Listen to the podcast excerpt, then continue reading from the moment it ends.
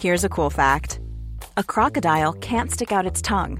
Another cool fact you can get short term health insurance for a month or just under a year in some states. United Healthcare short term insurance plans are designed for people who are between jobs, coming off their parents' plan, or turning a side hustle into a full time gig. Underwritten by Golden Rule Insurance Company, they offer flexible, budget friendly coverage with access to a nationwide network of doctors and hospitals. Get more cool facts about United Healthcare short term plans at uh1.com. Need new glasses or want a fresh new style? Warby Parker has you covered. Glasses start at just 95 bucks, including anti-reflective, scratch-resistant prescription lenses that block 100% of UV rays. Every frame's designed in-house with a huge selection of styles for every face shape. And with Warby Parker's free home try-on program, you can order 5 pairs to try at home for free. Shipping is free both ways too. Go to warbyparker.com/covered to try 5 pairs of frames at home for free. warbyparker.com/covered. Hey, I'm Ryan Reynolds. At Mint Mobile, we like to do the opposite of what Big Wireless does. They charge you a lot, we charge you a little. So naturally, when they announced they'd be raising their prices due to inflation, we decided to deflate our prices due to not hating you. That's right. We're cutting the price of Mint Unlimited from $30 a month to just $15 a month. Give it a try at mintmobile.com slash switch. $45 upfront for three months plus taxes and fees. Promo rate for new customers for limited time. Unlimited more than 40 gigabytes per month. Slows. Full terms at mintmobile.com. Buenas noches. Bienvenidos al Criminalista Nocturno.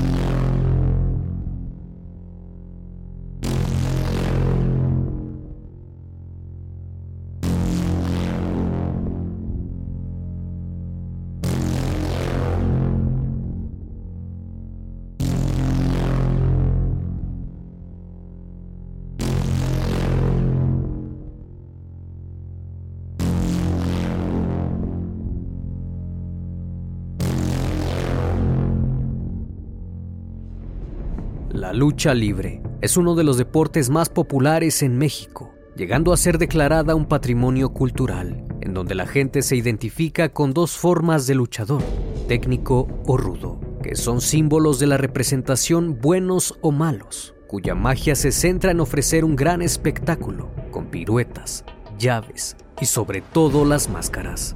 Dentro de la lucha libre, como parte del espectáculo, se encuentra la categoría mini, la cual está formada por luchadores de baja estatura, enmascarados. El 29 de junio de 2009, los mini luchadores profesionales La Parquita y Espectrito Jr. fueron encontrados en una habitación de un hotel de La Lagunilla, en la zona de Garibaldi de la Ciudad de México. Ambos luchadores eran gemelos. Alberto Pérez Jiménez era la persona que personificaba a La Parquita y Alejandro Pérez Jiménez era quien representaba a Espectrito Jr., quienes en ese momento trabajaban para la AAA, empresa que se encarga de representar a los mejores luchadores en México. Los luchadores alquilaron la habitación número 52 en el Hotel Moderno, ubicado en la calle de Incas número 9, en el barrio de La Lagunilla, Colonia Centro, Delegación Cuauhtémoc. La noticia acaparó rápidamente los medios de comunicación, giraban en torno al caso de dos luchadores de la lucha libre, quienes al parecer habían sido asesinados. Tales acontecimientos revelaron y dejaron al descubierto la existencia de una red criminal y su forma de operar, conocida como las goteras. Las investigaciones señalan que la tarde del domingo 28 de junio, los dos luchadores estuvieron bebiendo en un bar llamado La Nueva Revancha durante algunas horas, en compañía de algunos sujetos. Cerca de las 3.30 de la madrugada, los vieron salir y se encontraron a dos mujeres quienes ofrecían servicios íntimos. Se marcharon de ahí y a eso de las 5.30 de la madrugada, las cámaras de seguridad del hotel captan a ambos luchadores en pantalla, entrando en compañía de dos mujeres detrás de ellos. Posteriormente, 15 minutos después, las dos mujeres salen solas y se acercan a la recepción para informar que se iban pero que los caballeros se quedaban a descansar. El tiempo transcurrió y luego de unas horas, a eso de la una de la tarde del 29 de junio, el recamarero del hotel toca la puerta para informarles a los luchadores que el tiempo se había vencido. Sin embargo, no logró obtener respuesta de nadie al interior. Luego de dos horas, al no haber respuesta por parte de ellos, el personal tomó la decisión de abrir la puerta con la llave maestra y al entrar encontraron a dos hombres de corta estatura, uno tendido sobre la cama y el otro sobre el suelo. Algunas latas de cerveza se lograban apreciar, así como la ropa regada y otros artículos de higiene personal. De inmediato dieron aviso a la recepción quien a su vez llamó a la policía. Una vez que iniciaron las investigaciones preliminares, pudieron obtener información sobre las probables sospechosas, las cuales rondaban entre una edad de 40 a 65 años, una de ellas de tez morena y la otra de tez blanca. Luego de la descripción de la encargada de recepción, se logró realizar un retrato hablado de estas dos mujeres. Las necropsias confirmaron que la causa del fallecimiento había sido por un paro cardiorrespiratorio a consecuencia de una congestión visceral generalizada provocada por un medicamento llamado ciclopentolato que reaccionó con el alcohol provocando el deceso. Este compuesto se utiliza para dilatar la pupila o paralizar los músculos oculares en caso de ser ingresado a cirugía. Cuando se ingiere puede provocar somnolencia y pérdida del conocimiento por hasta 10 horas, pero al mezclarse con alcohol se produce una combinación mortal, pues ataca directamente al sistema cardiovascular o nervioso. La tragedia ocurrió porque la dosis de gotas que las mujeres debían aplicar a sus víctimas tenía que ser pequeña, ya que los luchadores eran de una talla menor, pero una vez de narcotizarlos los envenenaron. De acuerdo con los peritajes realizados por la entonces Procuraduría General de Justicia del Distrito Federal, desde el año 2000, fueron levantadas cerca de 55 averiguaciones previas con este mismo modus operandi, 23 de ellas por posible asesinato.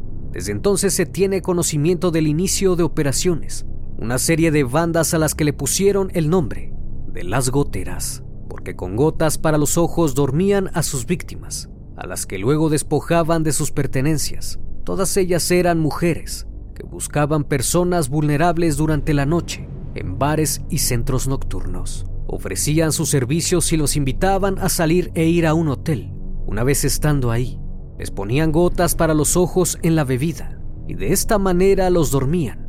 Una vez logrado su cometido que era el robo, salían sin levantar la mínima sospecha, pues muchos hombres preferían no denunciar dadas las circunstancias del hecho, puesto que la mayoría eran casados, no obstante, con la complicidad de algunos hombres quienes eran las que las cuidaban.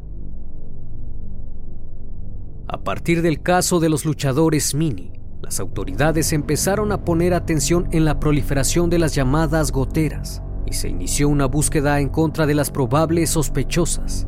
Y solo tres semanas después, 21 de julio se logró dar con la ubicación de una de ellas. Se trataba de Estela González Calva, alias La Tía, de 65 años de edad, quien fue arrestada en su domicilio en la colonia San Felipe de Jesús, en la alcaldía Gustavo Amadero, luego de utilizar el teléfono celular de uno de los luchadores para hacer llamadas personales y de la denuncia de algunos testigos. Una vez que se logró su detención, fue consignada al reclusorio de Santa Marta, Acatitla, para rendir su declaración. Estela confesó que estuvo con los luchadores el 29 de junio, en compañía de María de los Ángeles Sánchez Rueda, alias La Gorda, de 44 años de edad. Mencionó que sí compró unas gotas para los ojos, pero solo para uso personal, y aseguró que ella no mezcló las gotas en la bebida y que si habían salido muy pronto fue porque no llegaron a un acuerdo con el pago. Sin embargo, al revisar sus antecedentes lograron encontrar varias denuncias por robo en el año 2003. Luego de eso, la policía siguió sus pesquisas, indagó y confrontó a varios testigos que los condujeron a la comunidad de Villa de Tezontepec, en el estado de Hidalgo, donde Ángeles Sánchez Rueda es finalmente detenida. En su primera declaración aseguró que efectivamente había estado con los luchadores aquella madrugada pero que fue la tía quien planeó el robo. y que ella a sus espaldas vertió las gotas para ojos, sin que se diera cuenta. Una vez que los luchadores quedaron inconscientes, la convenció para que se retiraran y los dejaran ahí, sin pensar en que los habían asesinado. Al ser presentada a los medios de comunicación dijo que anteriormente había trabajado como mesera en un bar de Garibaldi y que apenas llevaba ocho meses ejerciendo sus servicios íntimos, dado que Estela la aconsejó para ejercer dicha actividad. Por su parte, la tía declaró que los luchadores no tenían dinero. Ya en el hotel, ambos comenzaron a insultarlas. Por esa razón había puesto las gotas en su bebida, pero su fin nunca fue privarles de la vida, y atribuyó el hecho a que antes de estar con ellas, se encontraban bebiendo en un bar, aunque María de los Ángeles negó que haya ocurrido esta discusión, y acusó a su compañera de servir las gotas a los luchadores, sin su consentimiento. También aseguró que Estela se puso de acuerdo con la recepcionista del hotel para no pagar la habitación porque sabía que sus clientes no tenían dinero, pero les iban a robar sus celulares, luego de colocar gotas en unas latas de cerveza. Después de la declaración de ambas, se empezó a sospechar que tal acto había sido una casualidad y que se trataba de una red preferentemente articulada donde estaban involucradas más personas. Se empezó a sospechar que tal acto no había sido una casualidad y que se trataba de una red perfectamente articulada, en donde estaban involucradas más personas. Pronto pusieron a disposición de las autoridades a dos empleadas del hotel, que probablemente estaban implicadas en el caso, así como un sujeto de nombre Francisco Vázquez, por su presunta participación en el hecho, luego de que una oficial llamada Xochil Pérez dijera en una conferencia de prensa que mientras realizaba su recorrido habitual, había visto al sujeto en compañía de los dos luchadores. Dicho individuo se desarrollaba como botellero en el área de la Plaza Garibaldi, por lo que las autoridades dijeron que existe una gran probabilidad de que estos sujetos operen como una red organizada para cometer este tipo de actividades, y quizás el botellero era el líder de la banda. Ello debido a que cuando el presunto responsable se dio cuenta de que los hermanos Alejandro y Alberto tenían dinero, llamó a las otras personas que integran la banda para finalmente culminar con el robo. Posteriormente la tía aseguró que los botelleros en la plaza Garibaldi utilizaban gotas oftálmicas para entorpecer el comportamiento de los clientes, a quienes luego de un rato despojaban de sus pertenencias, señalando como cómplice a Luis Campos, alias el burro, quien operaba en dicha zona. A pesar de tener varios elementos incriminatorios, no se pudo comprobar la presunta participación de las personas detenidas, debido a que no se encontraron elementos de prueba que acreditaran vínculo alguno con las mujeres ya detenidas. Aunque muchos se preguntan que no es muy común que dos luchadores se hayan metido a un lugar de este tipo, puesto que tenían un nivel de ingresos mayor, además de que estaban en pleno apogeo de sus carreras, y estaban a punto de firmar contratos de publicidad con algunas grandes empresas, por lo que resulta algo inquietante pensar en cómo los luchadores recurrieron a mujeres mayores para satisfacerse. Incluso personas cercanas afirmaron que los dos llevaban tiempo sin beber, ya que entre los dos existía un juramento que consistía en no beber nunca más una gota de alcohol. Esto debido a su adicción a la bebida que les había causado en el pasado serios problemas personales con sus parejas y estaban tratando de reconciliarse con sus esposas, de las que se habían separado por culpa de la adicción al alcohol, por lo que la declaración de la tía podría ser cierta, y quizás por esa razón ambos hermanos no estaban en sus cinco sentidos y acudieron al hotel con estas mujeres sin medir las consecuencias de lo que pudiera pasarles. En sus declaraciones, Francisco dijo que sí les vendió algunas bebidas, pero aseguró que después de eso él se retiró y ellos se marcharon con las dos mujeres.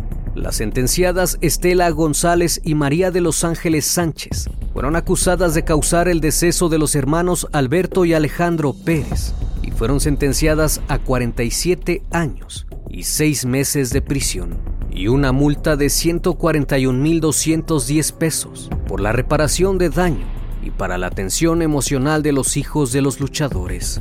Hasta este punto parecía que el caso de las goteras había concluido y que no se trataba más que de un caso aislado, pero pronto empezaron a surgir nuevos casos, con el mismo modus operandi. A raíz de este crimen, esta forma de operar se hizo famosa y como era de esperar fue perfeccionada, pues muchas personas empezaron a desconfiar de las bebidas, optaron por mejorar sus métodos, esta vez utilizando chocolates a los que inyectaban gotas para los ojos, y no solo eso, sino que también rociaban sus pechos con las gotas para ejercer el mismo efecto. Pero esta organización originalmente comenzó en los años de 1997 y se dio a conocer hasta el año 2007, luego de la detención de la banda conformada por 11 mujeres y 7 hombres, quienes eran liderados por David Avendaño Ballina, alias el hamburguesa, y junto a su esposa Claudia Castillos, a quienes se les adjudican cerca de 70 asesinatos. El 12 de febrero de 2008, este sujeto fue detenido por elementos de la policía en calles del centro histórico de la Ciudad de México, cuando intentaba comercializar varios objetos de las víctimas. Dicho individuo era buscado en diferentes estados de la República Mexicana porque se sospechaba que operaba en diferentes puntos. Su modus operandi no era muy complejo. Prácticamente los miembros de la banda acudían a restaurantes y bares, donde observaban el lugar en busca de víctimas. Las mujeres eran encargadas de enganchar a los hombres de entre 20 a 38 años, luego de convencerlos de dirigirse a otro lado, principalmente a hoteles. Les suministraban las gotas oftálmicas, provocándoles la inconsciencia y en ocasiones perdían la vida. Los que llegaban a sobrevivir se percataban de que les habían robado sus pertenencias. Todo esto en complicidad de los hombres quienes su labor principal era cuidarlas y en ocasiones les ayudaban a despojar a los sujetos de joyas, vehículos, cheques, así como tarjetas de crédito. La organización operaba principalmente en las alcaldías Gustavo Amadero, Cuauhtémoc, Miguel Hidalgo, Álvaro Obregón y Benito Juárez, así como en el Estado de México, Hidalgo, Tlaxcala, Guanajuato, Veracruz, Morelos, Puebla, Querétaro y Jalisco, entidades que abandonaban una vez que realizaban el trabajo aunque se llegó a creer que David Avendaño simplemente era un integrante de la banda y no el líder, pues nunca se descartó que eran simples imitadores de algo más complejo. La banda de las goteras no solo es una, sino que existen muchas ramificaciones, dado que muchos criminales tienden a copiar algo que resulta efectivo para otros. Ni María de los Ángeles ni Estela González eran miembros de esta banda, por consiguiente, se tiene la sospecha que son muchas más. Increíblemente los sucesos de este tipo no dejaron de ocurrir. En los años posteriores se registró otro caso. Es el de dos amigos que estaban en una cervecería cuando fueron abordados por un par de mujeres. Estuvieron conversando con ellas y de pronto les propusieron ir a otro lugar.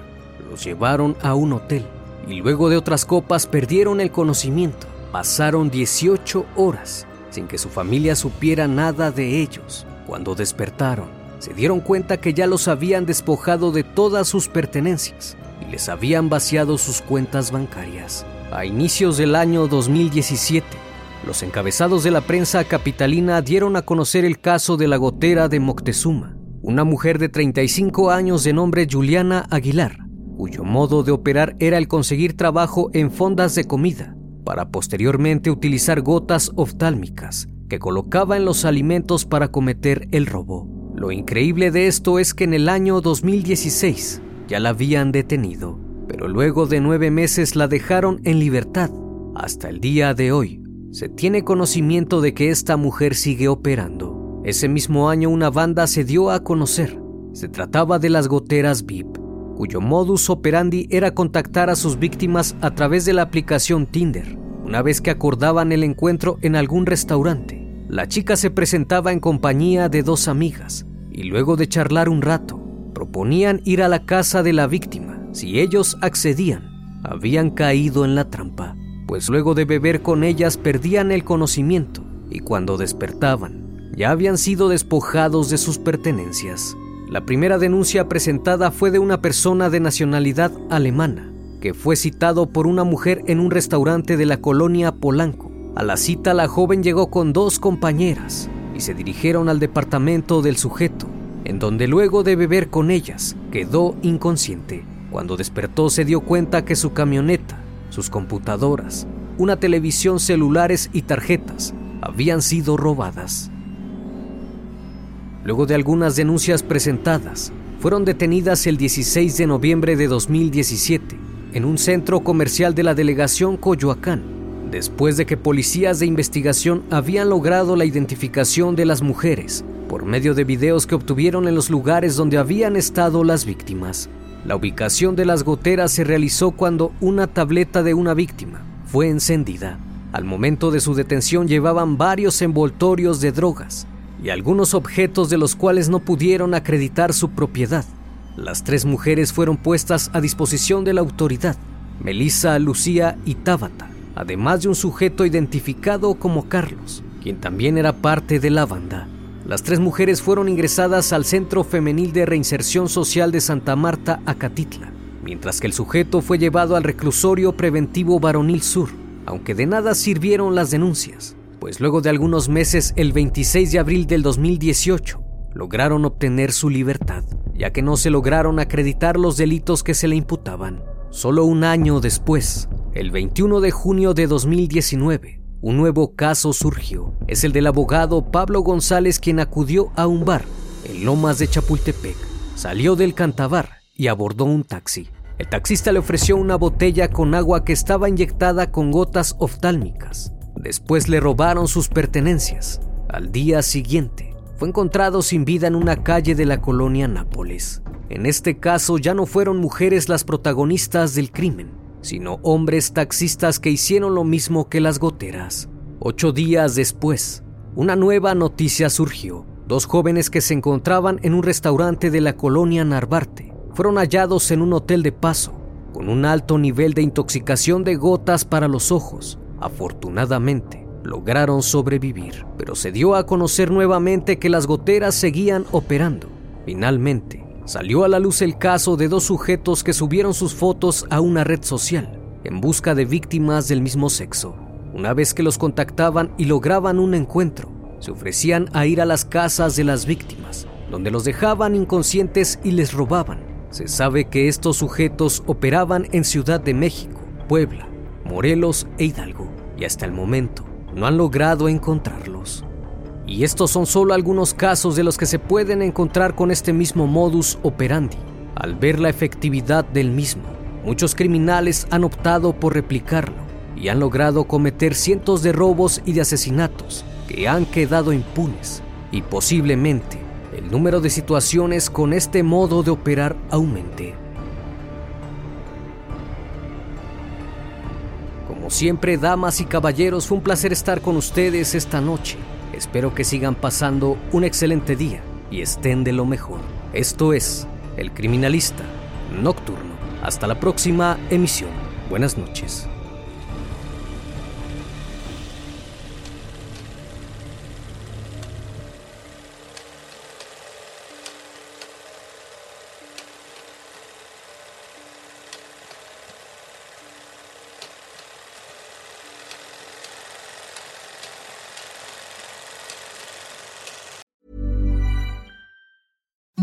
Imagine the softest sheets you've ever felt. Now imagine them getting even softer over time. That's what you'll feel with Bowl and Branch's organic cotton sheets. In a recent customer survey, 96% replied that Bowl and Branch sheets get softer with every wash. Start getting your best night's sleep in these sheets that get softer and softer for years to come. Try their sheets with a 30-night guarantee. Plus, get 15% off your first order at bowlandbranch.com. Code BUTTERY. Exclusions apply. See site for details. Need new glasses or want a fresh new style? Warby Parker has you covered. Glasses start at just 95 bucks, including anti-reflective, scratch-resistant prescription lenses that block 100% of UV rays.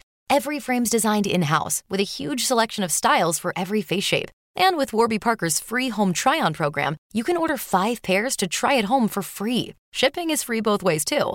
Go to warbyparker.com/covered to try 5 pairs of frames at home for free warbyparker.com slash covered. These days, having versatile clothing you can wear anywhere is a must. That's why American Giant makes all sorts of versatile any-weather staples, hoodies, jackets, and more. Whether you're buying a gift or stocking your closet, you'll find just what you need. And it's all made right here in the USA.